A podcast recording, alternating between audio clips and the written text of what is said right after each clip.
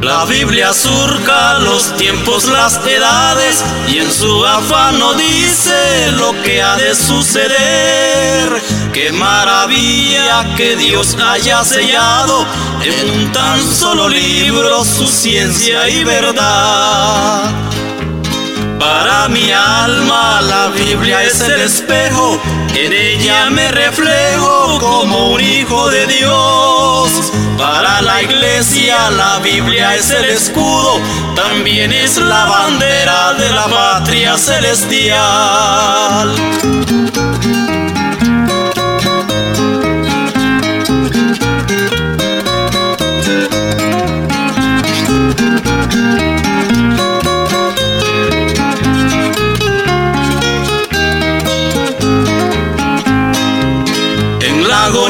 de un que perece, la Biblia prevalece como un faro de luz. Deslumbra vida, esperanza y salvación.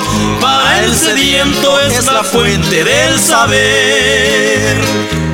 Para mi alma la Biblia es el espejo, en ella me reflejo como un hijo de Dios. Para la iglesia la Biblia es el escudo, también es la bandera de la patria celestial.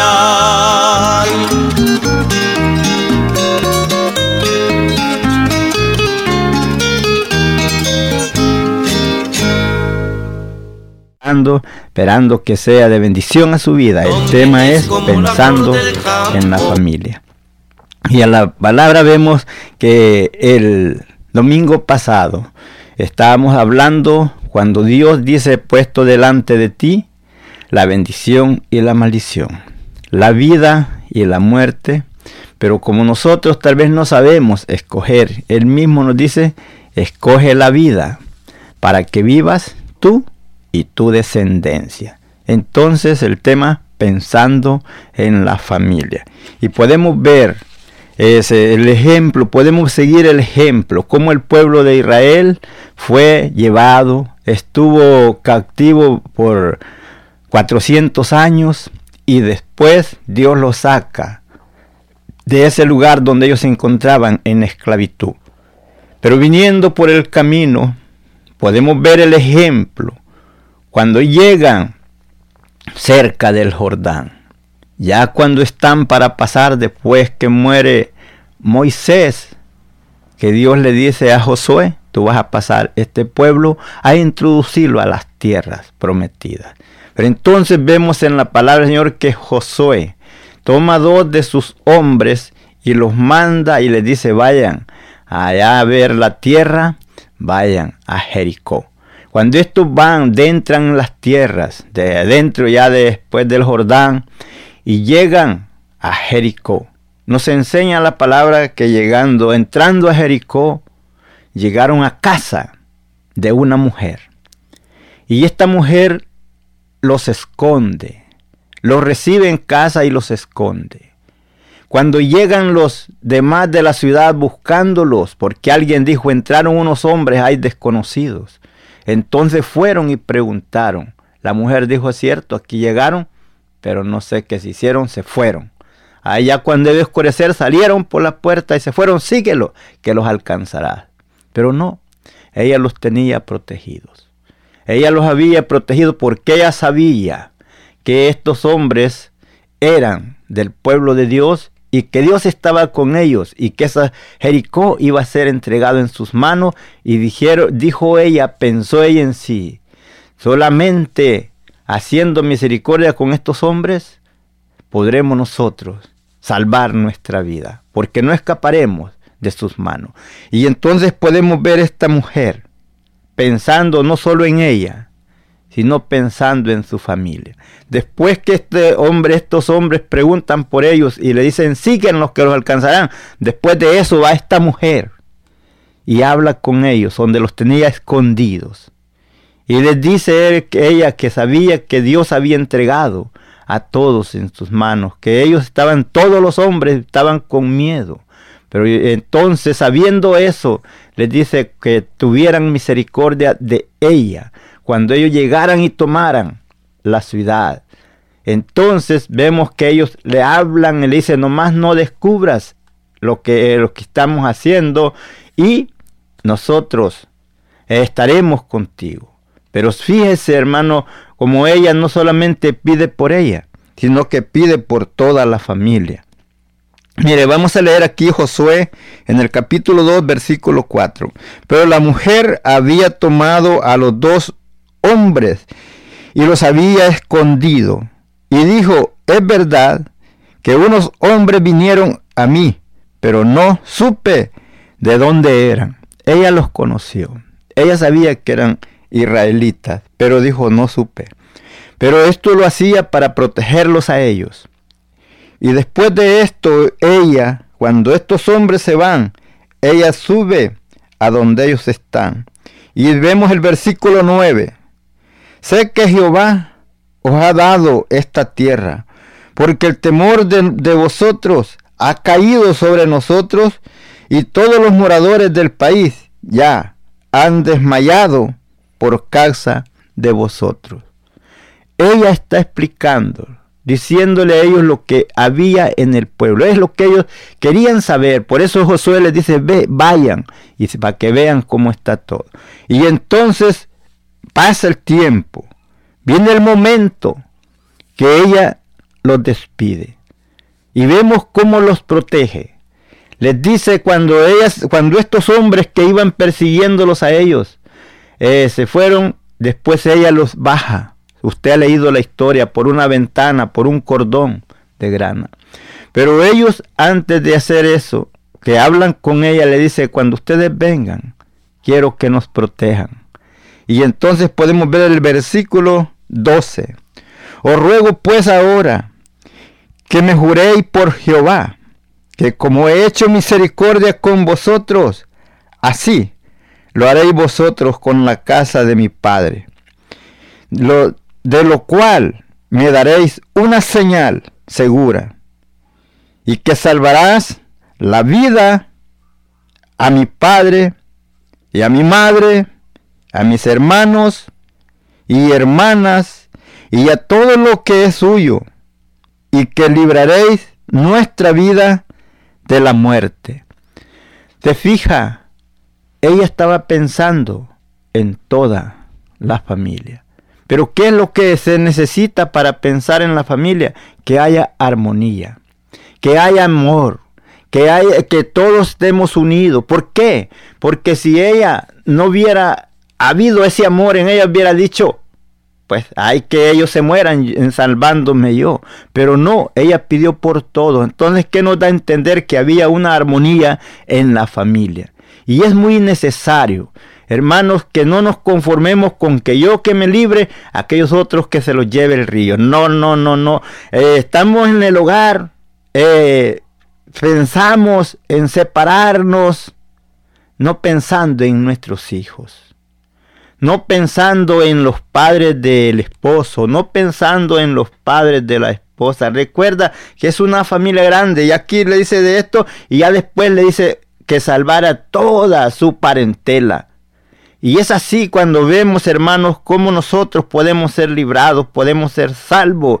Ahora usted sabe, mi hermano, que cuando hay esas desavenencias en la familia, todo lo, aquel gozo, aquella alegría, aquel momento de buscar a Dios, muchas familias se desvanecen y ya dejan de llegar a una iglesia. Dejan de llegar a la casa de Dios a glorificar su nombre porque se enfocan en los problemas, en la adversidad que hay entre uno y otro, en que vemos que no es los, no se ve el amor sincero como se había eh, pensado, no se ve que las cosas marchan bien. El hogar teniendo todas buenas comodidades, todo se desvanece se destruye. Porque recuerde que el diablo vino para robar, matar y destruir. Pero el Señor dijo, yo he venido para que tengas vida y vida en abundancia. Por eso dice, puesto delante de ti la vida y la muerte. Escoge pues la vida para que vivas tú y tu descendencia. Y es así como podemos ver esta mujer unida con su familia, pidiendo la protección de ellos. Y entonces más que tenía que guardar lo que le dijeron. ¿Qué le dijeron a ella? eh, dice que nadie esté fuera de tu casa cuando nosotros vengamos. ¿Y qué pondré de señal? Y ella deja el cordón de grana por donde había bajado aquellos varones que habían venido a reconocer la tierra. Y ella, dijo, ella le dijo, sea seguro. Y ellos aseguran que si todo lo que están adentro serán protegidos. Pero el que esté afuera, por eso no respondemos. Podemos ver que la familia tenía que estar unida. No podían estar juntos si estaban en desacuerdo. No podían estar juntos si se estaban aborreciendo. Pero podemos ver que es necesario, por eso es necesario la unidad. En la familia entonces el enemigo no puede actuar en que él trate de destruir, no puede porque están unidos. Y es así, mi hermano, es lo que Dios quiere, la unidad en la familia. Eh, tomando, hermanos, en cuenta cada uno eh, la responsabilidad. Hay veces que empiezan las adversidades. ¿Por qué? Porque empezamos a perder el respeto el uno al otro. No lo damos el valor que cada uno tiene. No tratamos de solucionar las adversidades, los contratiempos, los problemas que vienen a nuestra vida, sino que dejamos que esos problemas nos llenen y nos hagan explotar, haciendo una destrucción. Pero es momento de que nos vengamos, nos acerquemos a Dios, pidiendo la fuerza, pidiendo la ayuda, la protección, tomando control de todas esas adversidades que vienen a nuestra vida, no dándonos por vencido, no dando nosotros nuestro brazo, nuestra mano hacia el enemigo para que nos venza, no dando nuestras armas muchas veces vienen a nuestra gente o decimos en palabras. Si a mí el enemigo me ataca por esta parte, yo, yo por ahí soy débil. Usted nunca diga cuál es su lado débil. Si usted no lo dice, el diablo no lo sabe. Entonces usted siempre permanezca firme y fuerte en la, confiando en la palabra de Dios, siempre tratando de cumplir con lo que usted ha prometido delante de Dios y obedeciendo lo que dice su palabra. Cuando usted hace eso, usted permanece firme. Este, por eso dijo el Señor Jesucristo, aquel que oye la palabra y la guarda, lo compararé con un hombre prudente, el cual hace una casa y la hace sobre la roca sobre una piedra. Cuando vienen las tempestades y pegan con impetuo contra aquella casa, no la mueven porque está fundada sobre la roca. Y esa roca es nuestro Señor Jesucristo. Por tanto, mi hermano, podemos ver más adelante lo que nos habla. Ya cuando vemos que el pueblo de Israel llega y toma posesión, pasa el Jordán. Después, cuando van a llegar a Jericó, vemos que esta mujer estaba ahí unida con su familia, todos en el hogar. ¿Para qué? Para ser protegido. Así también Dios como protegió por medio de Noé protegiendo la familia cuando hace el arca para salvar toda la familia. José enviando a traer toda la familia cuando vienen a Egipto, cuando el hambre, José trae a toda la familia. Vemos ahí qué hermoso es ver que las victorias que han habido por la unidad en la familia.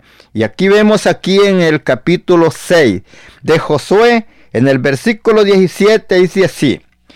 Y será, esto ya cuando el pueblo de Israel va a tomar la ciudad de Jericó. Y será la ciudad anatema a Jehová, con todas las cosas que están en ella. Solamente Rat la ramera vivirá con todo lo que estén en casa con ella, por cuanto escondió a los mensajeros que enviamos. Está hablando Josué. Y vemos que nos dice aquí en el versículo 22 del mismo capítulo 6. Más Josué dijo a los dos hombres que habían reconocido la tierra entrad en casa de la mujer ramera y haced salir de allí a la mujer y a todo lo que fuere suyo con lo, como jurasteis. Y los, y los espías entraron y sacaron a Rab, a sus padres, a su madre, a sus hermanos y todo lo que era suyo. y también sacaron a todos sus parentela y los pusieron fuera del campamento de Israel. Entonces vemos que después de eso fue destruida la ciudad, pero ellos fueron librados. ¿Por qué? Permaneció la familia unida. Y es lo que se necesita para vencer todas esas adversidades, hermanos, que permanezcamos unidos sin eh, discordias. Sabemos que hay adversidades, pero hay que tratar. Hay que tratar de arreglar esos problemas. Hay veces que el problema no es grande. Hay veces que el problema es pequeño, pero nosotros lo hacemos grande. En vez de echarle agua a la lumbre, los ponemos a echarle más leña. No, no, no. Ten cuidado. Si, eh, si uno de los esposos es juego, tú échale agua allí para que se enfríe y que no haya esa explosión. Cuida el hogar, protege la familia. No pienses nomás en la felicidad tuya, en separarte y ser libre, hacer lo que tú quieras, decir ya nadie me manda, ahora yo puedo hacer como yo quiero. No, Dios, Dios nos hizo uno de un, del mismo hombre, sacó esa mujer, la cual le dio por compañera para que estuviera con él por siempre. Y así, hermano, usted, desde ese momento que usted hace ese pacto de amarse mutuamente en el bienestar, en las aflicciones y en todo momento.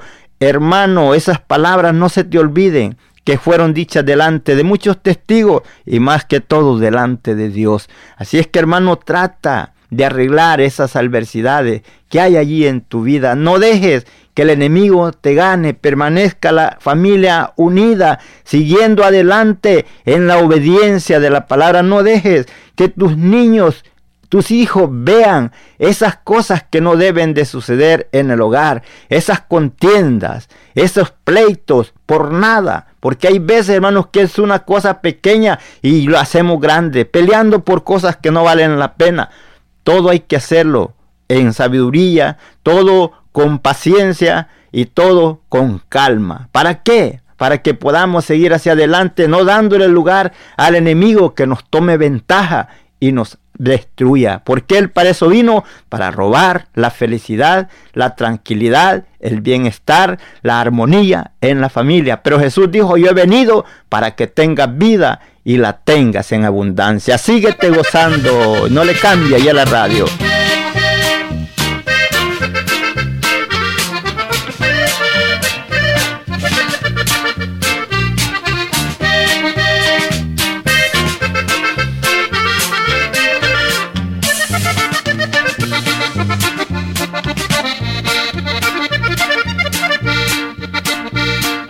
triste es la vida del hombre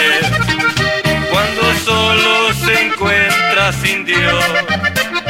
No hay dulzura, todo es amargura. Puede falta el perdón de Dios.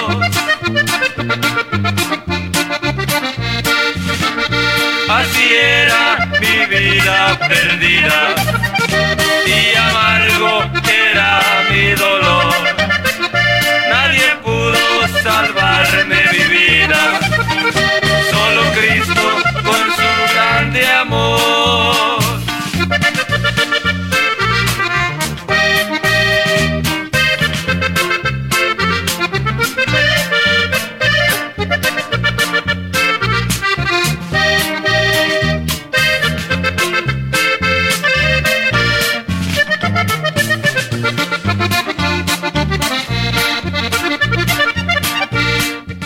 Seguimos adelante, ahí escuchamos ese hermoso canto, esperamos que usted se siga gozando. Tenemos aquí eh, otro hermoso momento donde podemos leer en la palabra del Señor pensando en la familia. Vemos que este Josué, ya cerca de que él iba a morir, reúne al pueblo y les empieza a hablar de lo que Dios había hecho con ellos, cómo Dios los había traído y había eh, llegado hasta donde estaban, dándole por heredad las tierras que él había prometido. Pero también les habla y les dice que no fueran a andar sirviendo a dioses ajenos, lo cual a Dios no le agradaba, de donde Dios había traído a sus padres de allá detrás de donde ellos estaban adorando sus ídolos. Pero entonces él, como ya está para terminar su tiempo, le dice al pueblo que los llama y los pone a escoger. Dice aquí en el capítulo 24, versículo 14. Ahora pues, temed a Jehová y servirle con integridad y en verdad. Y quitad de entre vosotros los dioses, y a los cuales sirvieron vuestros padres al otro lado del río y en Egipto, y servid a Jehová. Y después les dice él en el versículo 15, Mire lo que le dice en el versículo 15. Y si mal os parece servir a Jehová, escoge hoy a quien sirváis. Sí a los dioses, a quienes sirvieron vuestros padres cuando estuvieron al otro lado del río, o a los dioses de los amorreos en cuya tierra habitáis. Pero yo y mi casa serviremos a Jehová. Pero yo y mi casa serviremos a Jehová. ¿Qué quiere decir? No las casas, casa, la familia. Que ellos iban a servir al Señor, le iban a seguir con todo el corazón. Y es así, mi hermano, que es lo que necesitamos cuando nosotros dejamos de buscar al Señor con todo el corazón y de servirle como debemos de hacerlo, es cuando el enemigo viene y nos toma ventaja y nos toma y nos empieza a derrotar en la familia. Pero hermano, en esta hora creemos en el nombre de Jesús. Esperamos que usted, que está al alcance de nuestra voz, usted que ya está separado, pero que está ahí, que no sabe si se une de nuevo o no, ahí está. Eh, recuerde, sus hijos están sufriendo ese golpe de esa separación. No saben ellos a quién amar, si a papá o a mamá. No saben cuáles abuelos amar, si a los de papá o los de mamá. y eso ellos lo sufren en silencio. Puede ver usted los jóvenes, los niños encerrándose en sus cuartos, y allí no salen, dice usted, ¿por qué no sale este muchacho acá y allá? Ahí están ellos, su mente está nomás piense y piense, ¿qué pasará de nosotros? ¿Cómo va a pasar esto? ¿Por qué mi mamá? ¿Por qué mi papá nos abandonó? Es tiempo de que usted, padre, que se ha ido de casa, regrese a casa. Usted, mamá, que dejó sus niños diciendo a este hombre y que vea cómo le hace, yo me voy regrese a casa, sus hijos lo esperan, sus hijas lo esperan, no les dé ese mal ejemplo, ellos son el reflejo de usted, usted es como un espejo para ellos donde ellos están viendo y usted es el modelo que ellos van a tomar para proseguir hacia adelante en su vida. Así es que hermano, cambie de rumbo. Y usted que todavía no se ha separado y que está pensando en hacerlo, no lo haga Humíllese delante de Dios, pídale dirección al Señor, pídale sabiduría, pídale que le quite esa raíz de amargura y amístense, ámense. Recuerde que son una sola carne. Dice que así como usted sustenta su cuerpo, eh, ella también la mujer es su mismo cuerpo, o la mujer y el hombre son un solo cuerpo. Desde el momento que usted se une con su esposa, ustedes son un solo cuerpo, según lo dice la palabra del Señor, y no puede el cuerpo estar pedaceado. No, no, no, no. Anímese y quite todas raíces de amargura. Y quiere usted arreglar esos problemas, no se ponga el tú por tú Pongan ahí, como dice eh, Rayón, y cuenta nueva, empezar de nuevo, no echarse la culpa el uno al otro, sino saber que los dos han fallado y humillarse, pedirse perdón al uno al otro y amistarse y seguir unida la familia. Será una felicidad para los hijos e hijas y también para los suegros, tanto de uno como del otro, esas familias curando esas heridas que el enemigo ha venido a poner a quitar esa paz, esa alegría, esa armonía que había en el hogar. Hermanos, sabemos que el enemigo es el trabajo de él, pero usted que está en el camino del Señor, vuélvase al camino, no se, no se distancie, no le dé lugar al enemigo. En el apóstol nos enseña que no nos separemos, que no demos lugar al enemigo para que venga y tome él esa ocasión y usted vaya a ir al pecado por causa de esa separación. Podemos ver en la palabra del Señor cosas muy claras donde nos habla en el libro de los proverbios. Eh, dice que el que halló esposa halló el bien y alcanzó el favor de Jehová. Qué lindo es cuando ese esposo, esa esposa se unen eh, con ese cariño, con ese amor, con esas palabras tan agradables del uno al otro que le traen satisfacción, le traen gozo no solo a él, sino a toda la familia y a todos los convidados. Hermano, acuérdate de esos momentos de felicidad y borra esas asperezas que hay ahí en tu vida. Eso que el enemigo ha venido a sembrar cizaña en el hogar.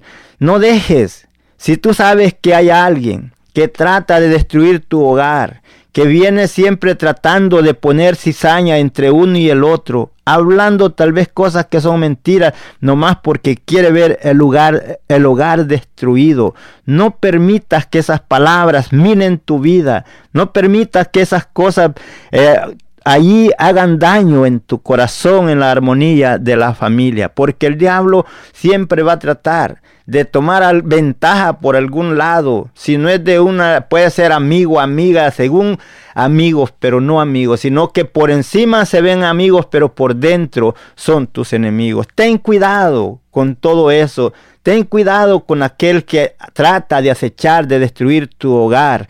No dejes que cualquier palabra te eh, vengan y te hagan daño Tú sabes quién es tu esposa, tú sabes quién es tu esposo, ámalo. Tú has visto cómo Él te ha mostrado el amor, tú que eres esposa. Hay veces que ha habido la posibilidad, ha habido mucho bien que el Dios, Dios les ha provisto, han comprado su casa, tienen sus carros, tienen bienestar, dinero en el banco, pero se llegan momentos de aflicción, vienen momentos cuando tal vez todo esto se ve que se va abajo, pero no sea que porque falte dinero, tú te te pongas a pelear con tu esposo, con tu esposa, yo quiero esto, yo quiero otro. Mira, si tienes una cobija grande, arrópate bien, estírate, pero si la cobija es pequeña, encógete para que te puedas cubrir y no te dé frío. Tú sabes hasta dónde te puedes extender y sabes hasta dónde puedes encoger. No pidas más de lo que no hay.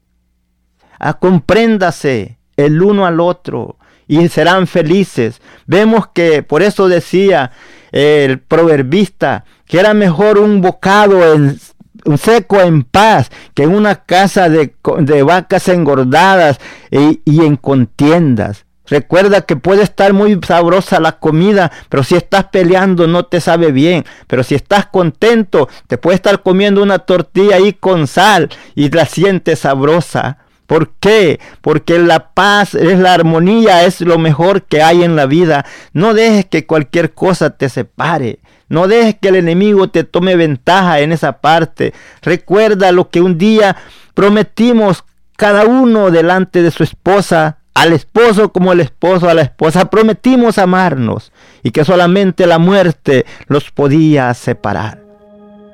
Si tienes alguna petición o oración, puedes contactar al hermano Andrés Salmerón al 346-677-6724. 346-677-6724 o a su correo electrónico un comienzo 23 arroba gmail.com. Si desea enviar correo postal, la dirección es PO Box 87 Pasadena, Texas 77501. P.O. Box 87, Pasadena, Texas 77501. Nuestros corazones insaciables son hasta que sus Salvador.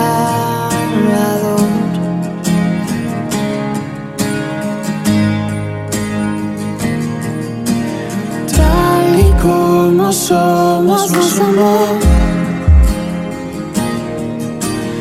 Hoy nos acercamos sin temor.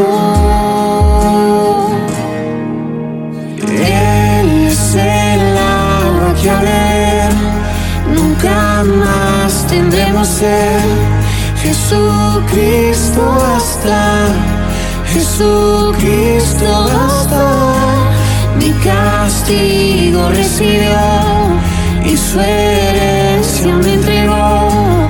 Jesucristo hasta, Jesucristo hasta.